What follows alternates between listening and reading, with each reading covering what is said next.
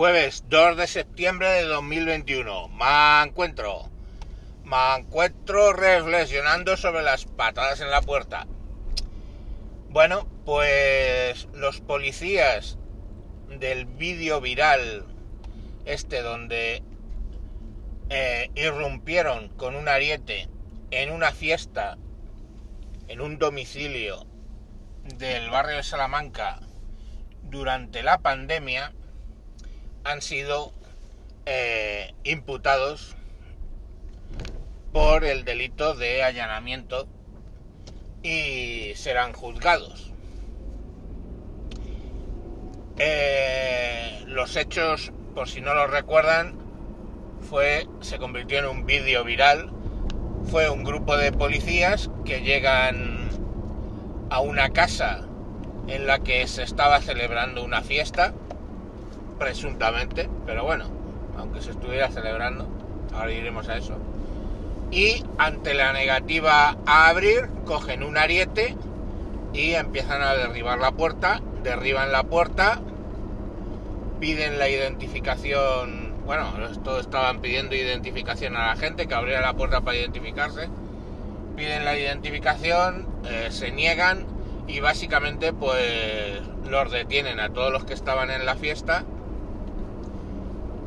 y bueno, pues en principio, ¿qué pasó con eso? Pues la denuncia por resistencia a la autoridad eh, básicamente no prosperó y los jóvenes que estaban en la casa eh, salieron libres de cargo, pero la, denuncia que pusieron eh, ellos por la policía, por el allanamiento, sale ahora que ya han puesto fecha para juicio.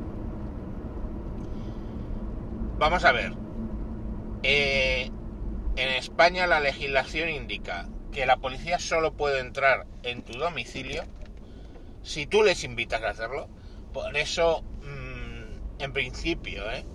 aunque no seas, aunque no estés cometiendo ningún delito, si llega la policía y te pregunta ¿podemos pasar? La respuesta es no, o de momento no, educadamente, no hace falta. O sea, se puede abrir la puerta, ellos no pueden entrar si tú no les invitas. En concreto, el tú es el propietario de la vivienda. Si por ahí hay alguien de tu familia, pongamos por caso, que le invita pero no es propietario, lo mismo no pueden entrar. Entonces, eh, el propietario de la vivienda les puede dejar pasar. Segundo, un juez puede mm, decir el allanamiento. O tercero, y aquí es a lo que se agarraba la policía, cuando se está cometiendo un delito flagrante.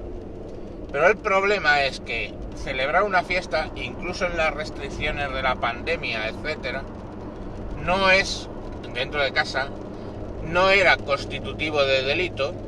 Todo lo más podría ser constitutivo de una falta dentro de lo que es la famosa ley Mordaza que, eh, que dio el. ¿Cómo se llama? No, contra la ley de, de salud pública, me parece. Bueno, el caso es contra un, es una falta administrativa, o sea, una multa en todo caso, y no ampara el hecho de que entre la policía, porque no es un delito. La diferencia entre delito y falta, pues eh, está tipificada en el Código Penal y no es lo mismo una falta que un delito. Entonces, básicamente ellos no tenían autorización de la persona, del propietario, mm, y eh, no había una orden judicial y tercero, no había un delito flagrante. Conclusión, estos policías pues se ven ahí. Por cierto, eh, el no identificarse tampoco es delito. En todo caso es una falta grave, y esta vez sí, que lo he dicho mal antes, por la ley Mordaza de Rajoy, que por cierto, mucho se quejó el PSOE y Podemos de aquella eh, ley, Mordaza, pero no la han revocado. Otra cosa más que no han hecho. De, eh, pues nada, señores votantes del PSOE y Podemos, sigan ustedes votando, ¿eh? ¿eh? para que no bajen los impuestos de la luz para aliviar un poco la, el precio ascendente de la luz, no bajen la luz, no bajen, o sea, no, no, no, no, quiten la ley mordaza, en fin, sigan ustedes con no haciendo lo que dijeron que iban a hacer. Yo a mí me da igual, pero eh, a sus votantes debería no darles igual. Bueno, el es que ese, ese es el planteamiento. Y ahora alguien te puede decir, joder, vale, no pueden hacerlo. Y en el caso de los ocupas, pues en el caso de los ocupas me temo que hay varios planteamientos. Primer planteamiento es que en los casos de ocupación donde, ah, es que se ha metido en la, en la casa y no sé, siempre hay alguna componente adicional que no te están contando en muchos casos. ¿Quiere decir eso en todos? No, pero en muchos casos hay componentes que no te están contando. Por ejemplo, que llega la policía y ellos muestran un contrato de alquiler. Un contrato de alquiler. Eh, bueno, pues hay un contrato de alquiler. Tenga en cuenta que muchas veces esos, algunos de esos desahucios que se piden están dentro de lo que es un contrato de alquiler, aunque ellos dicen que es que están ocupando, simplemente por el hecho de que han dejado de pagar. En ese caso la policía está aplicando la ley, ¿ok? Porque es un juez el que tiene que determinar que tú abandones la casa por no haber estado pagando.